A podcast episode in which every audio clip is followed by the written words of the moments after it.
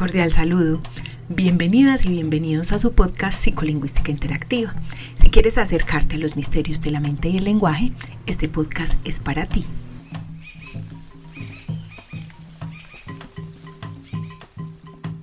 En el diseño de este episodio han apoyado Laura Laforí y Vanessa Román, estudiantes de Psicología de la Universidad de AFID con sus ideas, Isabela Rodríguez y Jerónimo Larte, estudiantes de Comunicaciones de la Universidad de Antioquia con la edición del sonido. Juan Carlos Higuera con los fantásticos sonidos colombianos de Aves de Puerto López, Meta, Ranas de la Ciénaga de Simoa, Sur de Bolívar y Pacífico Maricultura. También Isito Radio con paisajes sonoros de los parques nacionales naturales de Colombia. Mil gracias por sus aportes. Y quien les habla, Claudia Vázquez, psicóloga, magíster en lingüística, profesora de la Universidad de Antioquia y la Universidad de AFID, directora de este podcast. Hoy finalizaremos nuestro especial sobre pragmática experimental con Renato Zambrano, profesor y coordinador del Laboratorio de Psicología de la Universidad Cooperativa de Colombia. En el episodio anterior, Renato nos compartió la definición y desarrollo de la pragmática experimental, analizamos algunos fenómenos pragmáticos como el chiste y las implicaturas escalares y su nivel de complejidad. Hoy hablaremos sobre el método, los aportes de la pragmática experimental y analizaremos otras oraciones ambiguas. Hola Renato, bienvenido nuevamente. Hola, muchas gracias por la invitación al programa quisiera que vamos en la misma línea, pero como un pasito, y nos cuentes cuáles métodos tiene la pragmática experimental. Porque hemos visto ya, por ejemplo, cómo estas tareas o estas oraciones ambiguas más bien nos permiten hacer estudios y como tú nos decías muy bien, son una excusa para la investigación en pragmática. Pero ¿qué métodos se utilizan en la pragmática experimental? E inicialmente, pues el método preferido pues también es como los diseños experimentales intrasujeto. Básicamente es que a una misma persona eh, se le ponen muchos estímulos diferentes, pues variables, variables no, valores diferentes de, la variable que uno quiere y se le pone al mismo grupo de personas. Lo que, digamos, difiere de los estudios que se entienden como intersujeto es que uno utiliza dos o tres grupos o cuatro grupos diferentes y a cada uno de los grupos se les pone algo diferente. En este caso, pues en pragmática experimental se ha preferido mucho los estudios intra-sujeto porque eso disminuye un sesgo y es el, sesgo de las, pues, entre las personas, es decir, es la misma persona la que está procesando todo. Entonces, digamos que alterna entre esos tipos de, diseños experimentales, intrasujeto e intersujeto, y es como lo preferido pero también se han hecho estudios comparativos, estudios digamos sencillos, pues, descriptivos, en los que ya se comparan grupos, simplemente cómo respondieron. Eh, entonces, por ejemplo, hay un estudio más, digamos, de hace dos años con pacientes esquizofrénicos. Entonces, simplemente se compara un grupo de pacientes esquizofrénicos con un grupo de personas que no tienen este diagnóstico. Entonces, pues es un estudio descriptivo, digamos, es más sencillo porque se le ponen las oraciones y simplemente luego se compara si este tenía diagnóstico y este no. Entonces se, se hace una comparación, pues una prueba T sencillita y listo.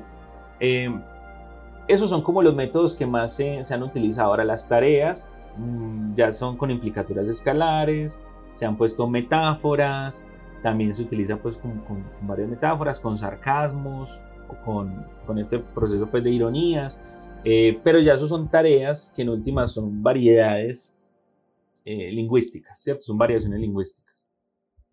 Sí, te quería preguntar si hay relación entre la pragmática experimental y las neurociencias, que hemos visto pues que en los últimos años también han tenido un alto impacto en la psicolingüística y en áreas afines a, a la investigación experimental. Sí, pues eh, eh, ahorita pensando, pues se me había pasado también el tema de los estudios neurocientíficos y es que también se han hecho los, los análisis de, de actividad cerebral asociadas a estas respuestas. Eh, sin embargo, pues no, no son tan abundantes esos estudios, pues por, por lo costosos que también son. en Europa, pues en Estados Unidos tienden a ser más frecuentes, también por un asunto de recursos en Latinoamérica realmente este tipo de estudios no tiene tanta, tanta, tanto uso, pero sí, sí se han hecho pues como algunas, eh, algunas investigaciones frente al proceso pues, de actividad cerebral en particular. No conozco estudios realmente de, de otros temas psicofisiológicos, pues de, de, respuesta del sistema nervioso autónomo, pero sí, pues sobre todo actividad cerebral y con hallazgos, digamos, muy similares a los hallazgos en semántica, es decir, procesamiento de 400 milisegundos, ¿cierto? Onda N400 es la que aparece en los diferentes estudios reportados, pero entendiendo también que la amplitud de la onda cambia también dependiendo del elemento contextual, es decir, no es un tema, en este caso, de temporalidad, ¿cierto? De, procesamiento, sino como de, de qué tanto la onda eh, o qué tanto el esfuerzo cerebral eh, más bien, o qué tanto es el esfuerzo cerebral. Eso es lo que se ha encontrado ahí. Que la onda es mucho más, más amplia que en procesamiento semántico.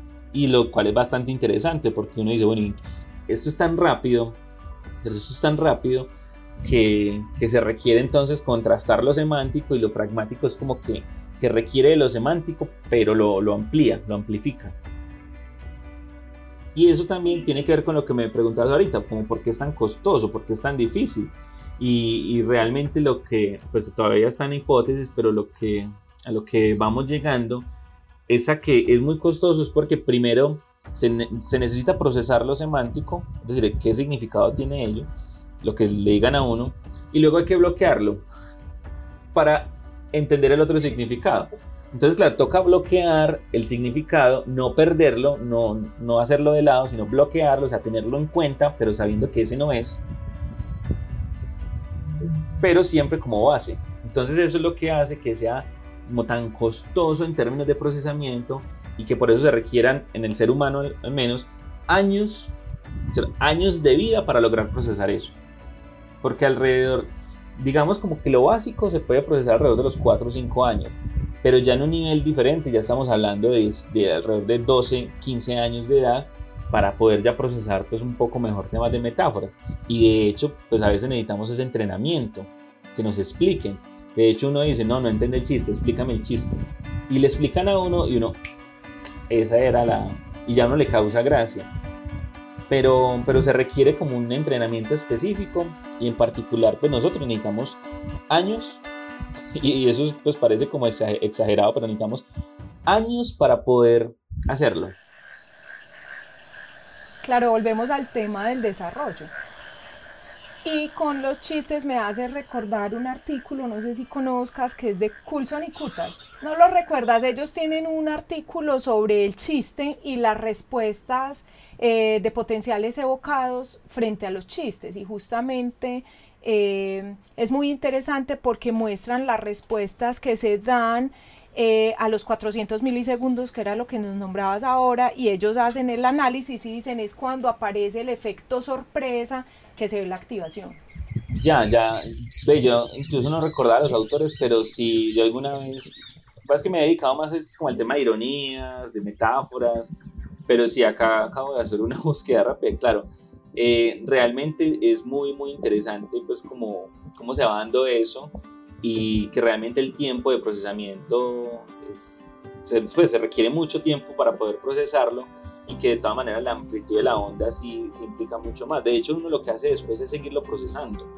Eso es otra cosa interesante, como que hay un momento en el que se procesa y uno lo sigue procesando, pues todos estos enunciados sintácticamente, o sea, uno le sigue dando vueltas a eso. Todo, todo en menos de un segundo, claro, pero, pero toda tu, tu actividad cerebral está implicada en estos procesamientos. Bueno, pasando un poco de tema, quería compartirte otra oración que graba también Jerónimo para que la escuchemos y a partir de eso conversemos un poquito más, ¿te parece? Listo. Ahora voy a decir un enunciado y tú me vas a decir de qué estoy hablando. Esto pinta muy bien. Un plan que suena bastante bueno, pero que aún no se da. ¿Qué nos puedes decir de esa oración? Y quiero invitar también a Jerónimo, tal vez en este momento, yo creo que incluso antes de que nos respondas puede ser interesante porque Jerónimo eh, quiere plantarte una pregunta. Claro. Jero. Hola Renato, mi pregunta es sobre los factores externos que se involucran dentro de la pragmática experimental y la interpretación. Factores como los rasgos culturales, como la nutrición, eh, ver cómo estos factores inciden dentro de los procesos neuronales de cada sujeto y qué papel tienen dentro de, ellos. Bueno, ahí hay como un asunto interesante y es que digamos, los factores más generales, pues tanto culturales como, como biológicos, bueno, la nutrición es también multicomponente, pero digamos que, eh, como lo mencionaste, como muy vinculado pues más a lo biológico, em, yo no conozco estudios en este momento, pues no, no recuerdo estudios específicos, pero lo que uno, eh, digamos, asume en estos casos es más en general sobre la cognición. Es decir, como que el efecto no estaría, por ejemplo, en una mala nutrición, una buena nutrición, no estaría sobre el, procesamiento pragmático solo, sino sobre el, el, estado cognitivo general, ¿cierto? Como la lentitud o no, pero aplicaría como para todo. Pero realmente estas preguntas las que tú haces son las que valen la pena indagarlas, ¿cierto? Para eso es que, por ejemplo, pues nosotros en investigación y lo que llevamos en el laboratorio de, psicología, pues cuando tenemos este tipo de preguntas, pues sabemos que no, no vamos a tener una respuesta tan contundente, entonces ahí decimos, vamos a hacer el estudio, entonces vamos a hacer el estudio para mirar si el efecto es global o si es solamente sobre, sobre la pragmática. Por ejemplo, yo te digo que lo que sí hemos hecho en el laboratorio es, por ejemplo, el chocolate amargo, pues, o puro, por así decirlo, con poco azúcar, eh, sobre, sobre la cognición. Se sabe que hay un efecto inmediato el consumo de chocolate amargo sobre la cognición, la mejora, ¿cierto? La mejora rápidamente. Ahora, mm, yo te diría, pues esto tendría un efecto también inmediato sobre el procesamiento del lenguaje, pues porque es, global. Pero ahora, si, si es algo, si hay algún alimento que, que afecte únicamente lo pragmático, pues yo no conozco, no conozco pues algo así, pero sería muy interesante rastrearlo. Ahora, otros temas culturales Incluso eso es lo que estoy ahorita indagando en uno de los proyectos derivados, por ejemplo, con el tema de la ideología política. Yo sé que eso es un tema álgido, bueno, en particular en estas fechas tan, tan convulsionadas, pero eh, lo que estamos haciendo es comparar, dependiendo de la ideología que tenga la persona, mm, hay unas teorías frente a este asunto y es que se pueden clasificar tres ideologías y es eh, conservadora, liberal y progresista. Progresista serían eh, un asunto intermedio. Eh, para eso pues hay unas, unas escalas psicológicas bastante buenas. Entonces, por ejemplo, ahí lo que queremos mirar es si un aspecto ideológico que sabemos pues que es psicológico, pero que incide mucho a nivel cultural, porque estos, digamos, enmarcan un, un asunto de psicología política también, si esa afiliación, si esa forma de entender la relación con lo político hace que se modifiquen el, el, procesamiento de las implicaturas escalares. Eso es lo que estamos ahorita. De hecho, ya vamos a empezar recolección de información online. No podemos de otra manera por el momento. Eh, pero eh, ahí, por ejemplo, se empezaría a responder un poco esas otras variables. A ver qué tal, ¿cierto? A ver qué tal. Si encontramos que no, pues vamos viendo que ya empieza a depender de factores mucho más individuales que factores tan globales como estos componentes, digamos, de, de, política, ¿cierto? De ideas políticas, que finalmente son ideas, es decir, son, son asuntos psicológicos, pero que están fuertemente permeados por el contexto el social, ¿cierto? Y cultural. Pero eso, digamos, yo no te tengo una respuesta eh, específica, pero sí creería que, que, estamos empezando a responderlo. Al menos con este estudio que les decía ahorita me, me parece genial y con unas estudiantes lo hemos estado abordando porque también entendemos que estamos en un país, digamos, donde lo, político, digamos, todavía es de mucha discusión, no es que en las otras partes no lo sea, pero acá, digamos, no hay como diálogos en lo político, sino debates, que, digamos, puede ser un primer nivel de, de maduración en lo político. Pero, eh, digamos, eso es lo que estamos, eso es Colombia, no hay problema con eso, pero mirar eso, cómo incide en ese procesamiento de estas implicaturas escalares. Quisiera, Renato, como para no dejar en el aire esa segunda oración que nos presentó Jerónimo, ¿qué nos puedes decir de esa oración, por ejemplo? digamos, estos ejemplos de metáforas son bastante bonitos porque además son metáforas no poéticas, ¿cierto? Metáforas cotidianas. Sí, pues, de la vida cotidiana. la traducción que hicieron del libro de Lake Coffee Johnson eh, entra ahí como muy bien, porque si realmente es que son metáforas de lo cotidiano, pues que uno utiliza mucho y que realmente pues tendrían el mismo tipo de, de procesamiento. Ahora, ahí lo que se entiende con las metáforas es que es un poco más difícil de estudiar que las implicaturas escalares porque mm, toca preguntar qué entendió. Es decir, acá no es como un asunto de falso y verdadero, porque la metáfora en esencia no puede ser ni falsa ni verdadera. Eso es una cosa muy bonita. Mientras que, por ejemplo, el enunciado anterior sí, pues entra en lo falso y lo verdadero. Recuerden que una metáfora, eh, en la construcción que se hace, pues toda metáfora es verdadera. Pero en eso de que al, ser siempre verdadera, no hay como contrastar la veracidad de, esa metáfora. No sé si me hago entender, porque entra como en juego ese asunto de la verdad y la veracidad, ¿cierto? Como que no hay evidencia de, verdad en la metáfora, pero siempre se asume como verdadera. No sé si me hago entender con esto. Entonces, al tener un enunciado que de entrada es verdadero, que no lo puedes contrastar, entonces, claro, el procesamiento es diferente. Se sabe que, se, que uno hace como el, chip, ¿cierto? Uno hace como el clic más bien, es a los 400 milisegundos, de nuevo, de, procesamiento cerebral. Y que está muy relacionado con las mismas áreas pues, de, toda la vida. Pues de, a nivel temporal, a nivel pues, eh, eh, temporoparietal, digamos, esa unión ahí es muy, muy interesante. Pero, eh, digamos, lo que, lo que se ha venido también trabajando eh, dentro de los estudios en, pragmática frente a las metáforas es que ya se mira es si esa actividad que se da cambia según lo que se diga antes o según de dónde venga. Volvemos a lo mismo de, de ahora. Es que, claro, siempre va a ser verdadero, pero el momento en que yo logro hacer el clic y entender eso, entonces, eso también va a depender como desde dónde surja y las variables individuales que hay ahí vinculadas. Y, pero sin embargo, muy interesantes de estudiar por esa misma condición, porque siempre serán verdad, a pesar de no poder contrastarlas y a pesar de parecer absurdas, ¿cierto? Porque, eh, bueno, aunque en el caso pues, del ejemplo, eh, puede ser doble sentido y ya, es decir, diferente decir que tus perlas, eh, tus ojos son perlas o tus dientes son perlas. Eso es diferente, ¿cierto? Ahí hay un asunto absurdo, ¿cierto? Hay un asunto eh, semánticamente absurdo, pero pragmáticamente hermoso o bonito, pues por así decirlo, dependiendo también de quién lo diga. ¿Cierto? Si un ladrón le dice a uno, si un ladrón le dice a uno algo, ¿cierto? Como, uy, tus dientes son, son perlas, ya uno, uno le da susto, pero también se entendió pues como que hay un significado ahí adicional, hay un deseo, hay otras cosas, pero otro tipo de deseos. Pero eh, en este caso podría ser simplemente un doble sentido, porque pues esto pinta muy bien. Entonces, si, si eso te lo dicen, pero te muestran una brocha, pues está, digamos no entra la metáfora. Pero si lo dicen en general con una situación, por eso pues por eso por eso es interesante estos enunciados, porque es como en qué contexto lo estás diciendo.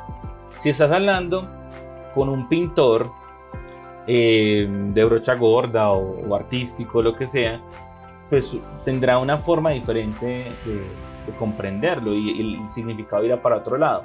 Pero lo que es cierto es que se procesó, ¿cierto? Se procesó. Ahora, bueno, en general se procesa. Sabemos que hay personas que no logran procesar eso todo lo que es espectro autista y otros, otros trastornos mentales. Pero pues eh, eh, ahí entramos pues como a mirar también como esa, ese origen de la fuente de, quien enuncia ello. Pero la metáfora pues a mí, me parece en otro campo genial em, de, de, interacción. Nosotros tenemos un estudio retomando eh, todo el tema de cognición corporizada. Acá me salgo un poquito pues como lo que veníamos hablando, pero también como como esa idea de las metáforas que tienen que ver con, con, el cuerpo, las metáforas que tienen que ver con, con el contexto físico.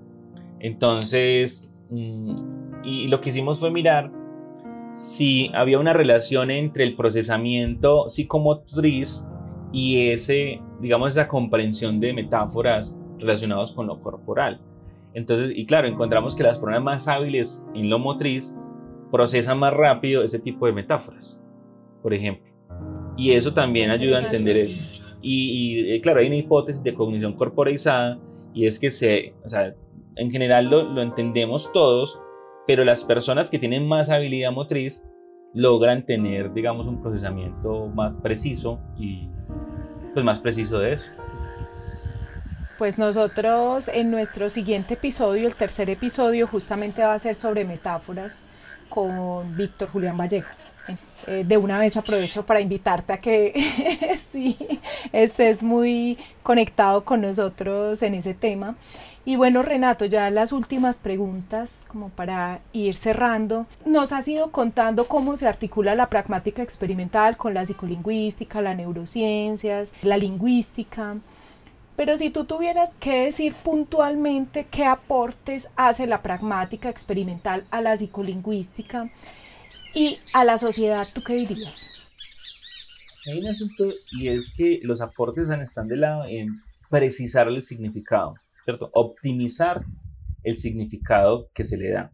Disminuir la ambigüedad, o sea, saber que la ambigüedad existe, pero también saber cómo procesar más rápido dependiendo de quién venga. Esto en general lo que hace es que optimiza la comunicación humana. Y al optimizar la comunicación humana, pues genera aportes finalmente globales al, al, estudio y a las estrategias que podemos hacer para comunicarnos cada vez mejor.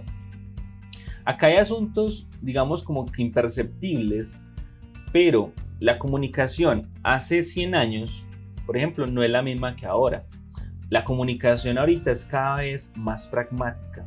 Es decir, si, si tú observas, antes la comunicación por escrito era muy razonada, es decir, escribir una carta era un ejercicio completamente racional, súper pensado, hermoso, pues incluso poéticamente muy fino. Ahora la comunicación escrita es inmediata. Y eso, pues, el WhatsApp, pues las redes sociales, eso, por ejemplo, eh, cuando uno lo analiza, uno dice, claro, esto es brutal, ¿cierto? Esto, esto nos ayuda a pensar un montón de cosas. Y esos avances comunicativos han ido optimizando, se han ido haciéndose cada vez más rápidos porque logramos entender inmediatamente qué quiere decir el otro qué quiere decir el otro con unas cuantas letras. Eso así 100 años era casi que impensable. Así de, manera masiva era casi que impensable. Eh, ahorita usted pone mm, en redes sociales, bueno ya no se utiliza tanto, pero usted ponía LOL, de una vez ya había un efecto impresionante. Eh, ahora, ahora pues, en este momento no recuerdo bien, porque se han hecho los juegos de los, de los stickers, de los memes, bueno, hay un montón de, de asuntos adicionales, pero hay, hay siglas que ya se utilizan cada vez más y que tienen una explosión de los últimos 20 años, de 20 a 30 años más o menos. Eso es una optimización comunicativa, que en esencia es súper buena. Puntualizando, ese es como el, el, aporte de lo pragmático, y es que ha permitido ampliar y mejorar las estrategias de comunicación y con otra gran vertiente, y es la comunicación con las máquinas. En este momento, pues la máquina puede interpretar una cantidad de temas. Ahorita ya están interpretando metáforas, están interpretando ironías. Ese tipo de cosas ya ayudan también a, como, les digo, o sea, es una optimización en la comunicación. Mejorar la comunicación yo creo que ha sido como, como uno de los grandes focos en la, en la pragmática en general. Y claro, los métodos en, lo experimental ayudan es a pulir y luego generar estrategias para mejorar. Eh, bueno, y otro aspecto también en lo clínico. Em, ahorita las, las intervenciones que se están dando para trastornos como el espectro autista se están enfocando desde lo pragmático, desde lo pragmático, no desde otros elementos, no desde las habilidades sociales en general, sino desde la pragmática. Y pues ahorita hay un nuevo trastorno en el DSM-5, el manual de diagnóstico de trastornos mentales para las personas que no conozcan mucho, y se llama así trastorno de la comunicación social o trastorno pragmático, o sea, con ese nombre, trastorno pragmático Y es un trastorno nuevo, pero que tiene mucho sentido a la luz de los nuevos hallazgos eh, teóricos que ha tenido la pragmática. Y eso ha sido pues como un asunto muy interesante. Muchas personas no conocen que, que existe. Está dentro de los trastornos de la comunicación, antes entendiendo como trastornos del lenguaje, pero está ahí, trastorno de la comunicación social o trastorno de la comunicación pragmática. Y también se, han hecho ya como cada vez más intervenciones dirigidas cuando hay estas, estas dificultades o estos trastornos. Muchas gracias Renato, realmente son aportes muy valiosos porque tenemos un, aportes que van en la vida social, aportes que van en la vida académica, como eh, tú muy bien lo nombras, ese asunto de la optimización de la comunicación y los aspectos clínicos, pues que sin duda desde esta perspectiva son muy significativos. Tú tocabas un elemento eh, frente a la optimización de la comunicación que quisiera que de pronto nos hablaras un poco y es la relación que puede tener o que de cara al futuro podría tener la pragmática experimental con la inteligencia artificial. Si ahí se ha tejido ya un camino y si tú ves también un panorama en esa línea, porque entendiendo también que justamente la lingüística computacional y en general todo lo que ha aportado a ese campo se articula también con esos aportes que tú nos nombrabas, incluso en los clínicos, que son los últimos que nombras. Eh, yo creo que, el, el, el, camino, el futuro de la lingüística computacional es genial porque está retomando todos los hallazgos que se han hecho en, en lingüística y, está implementando todo eso. Y, y, es en la misma línea, ¿cierto?, de entender también cómo procesar lenguaje natural, cómo la máquina procesa lenguaje natural, eh, finalmente va, va, va, a lograr procesar mucho más rápido todo, eh, estableciendo adecuadamente pues cuál es el algoritmo, cuál es el mecanismo específico de procesamiento y cómo ante algo como esto pinta muy bien, que la máquina pueda interpretar, que se puede aplicar para una brocha o para un pincel como para una situación social. Y, y, como qué factores hacen que se interprete de una manera o que se interprete de la otra. Que pues, que creo que la lingüística, ¿cómo? Tremendo desafío. Claro, pero ya lo están haciendo. O sea, lo, lo interesante es que ya con los elementos previos del contexto ya se está empezando a hacer. Entonces, claro, dependiendo de dónde surge, entonces será más probable que signifique esto o que signifique lo otro. Como les decía, pues si viene de un pintor, es más probable que signifique eh, la calidad de, de la brocha o el pincel. Mientras que si viene de una persona que no es de ese contexto, pues digamos la probabilidad es más alta que se interprete como, como una metáfora. Esos son como los retos, pero me parece más genial pues como el camino que sigue. Y también la importancia pues que alguien en lingüística eh, aprenda programación, aprenda estadística, eh, que un psicólogo aprenda también lingüística, que aprenda programación, que finalmente pues es como, como uno de, las, de los ejercicios bonitos de las ciencias cognitivas y es que logran articularse en muchos campos y también personas como de una u otra manera van llegando como a esa articulación disciplinaria en cognición, pues o en eso que llamamos ciencias cognitivas, eh, pero van llegando desde muchos lugares y esos aportes son, son muy buenos porque permiten optimizar, vuelvo a insistir, optimizar la comunicación.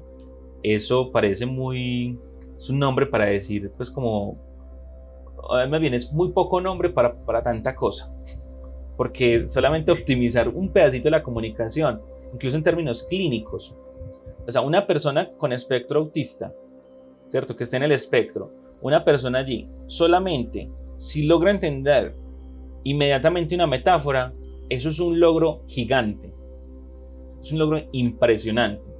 Y, y claro, pues Claudia, que has estado también en lo clínico, entiendes mucho la importancia de ese tipo de asuntos.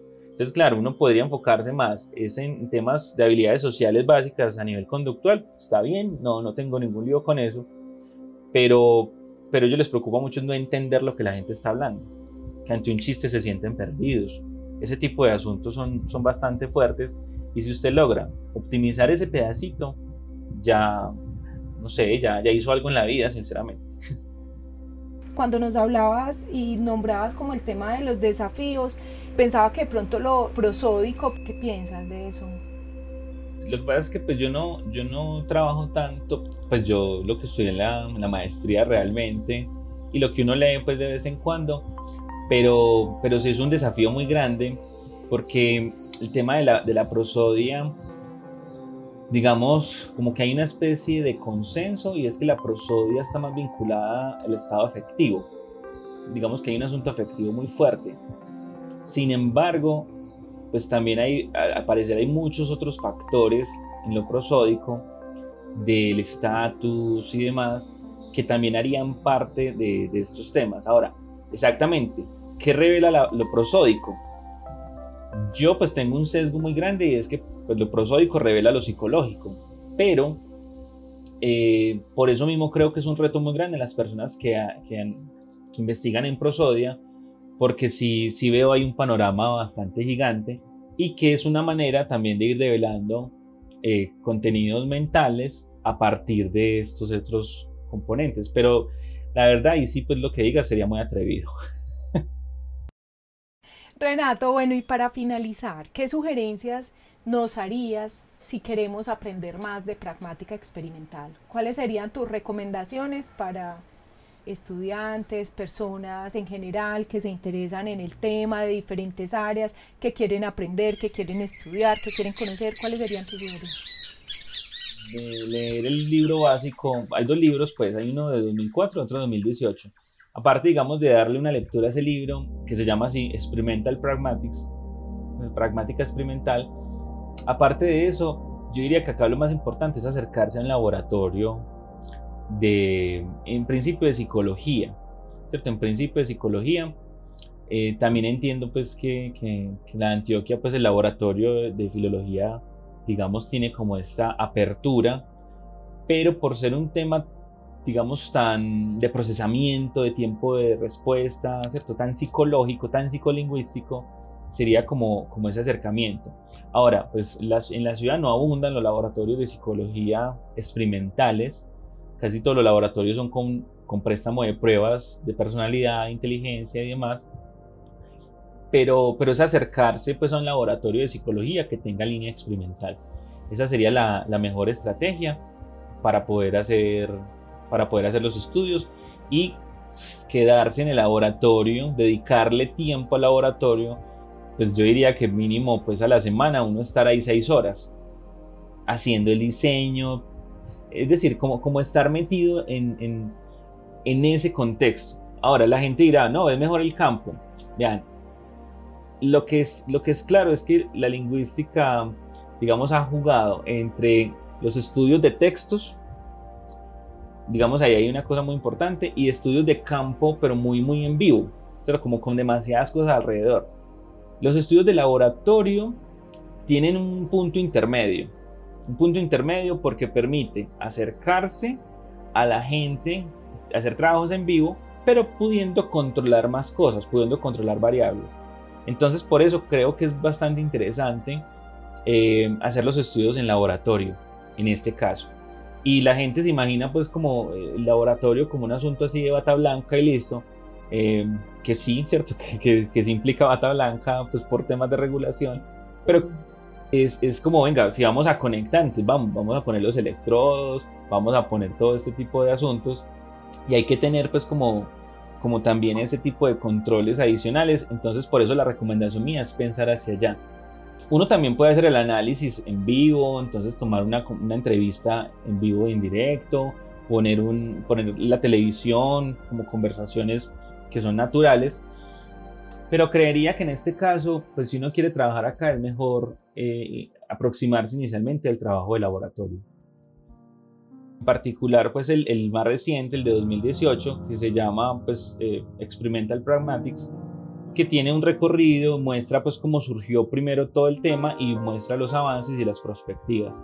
Ese es un libro bastante bueno y si yo recomendaría eso como para empaparse. El que no quiera seguir trabajando pero que le interese algo, ese sería muy buen material. En español hay más bien poco, no tengo referencias en español en este momento.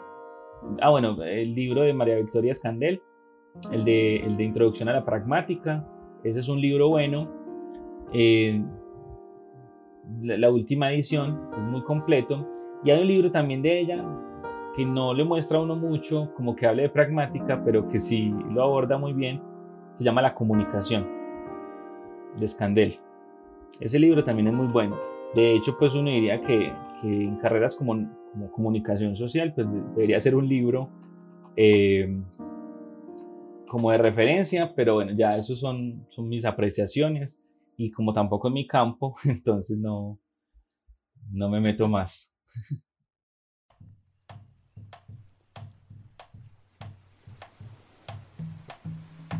Muchísimas gracias Renato por esos aportes finales y por todos los aportes pues que nos has dado a lo largo de este episodio realmente muy muy interesante. Yo espero pues que las personas que nos escuchan en este podcast pues se sientan tan contentas como yo porque realmente creo que fue una entrevista muy interesante, creo que has con mucha claridad explicado todo el tema muy generosamente además, así que muchísimas, muchísimas gracias por aceptar esta invitación. Espero que no sea la última vez que nos acompañas. Muchas gracias. No, muchas gracias por la escucha. Yo sé que si a la gente le interesa el tema, pues será algo muy pesado, muy ladrilludo, pero, pero bueno, es, es muy bueno pues como tener el espacio para uno hablar de lo que le apasiona. muchas gracias.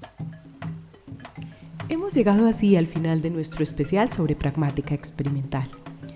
En estos dos episodios hemos conocido la definición y desarrollo de la pragmática experimental, en la cual es fundamental el significado en el contexto de la conversación. Hemos comprendido algunos fenómenos pragmáticos como el chiste y las oraciones ambiguas y el nivel de complejidad que implican. Finalmente, hemos reconocido el método experimental que utiliza esta línea de la pragmática, sus aportes a la psicolingüística y a la sociedad en general, que podríamos sintetizar en la optimización de la comunicación humana en personas con desarrollo típico, con trastornos como el autismo y con las máquinas. Esperamos que haya sido de su agrado y contribuya a nuestro conocimiento de la cognición bajo el lenguaje. Gracias por escucharnos. Hasta una próxima vez.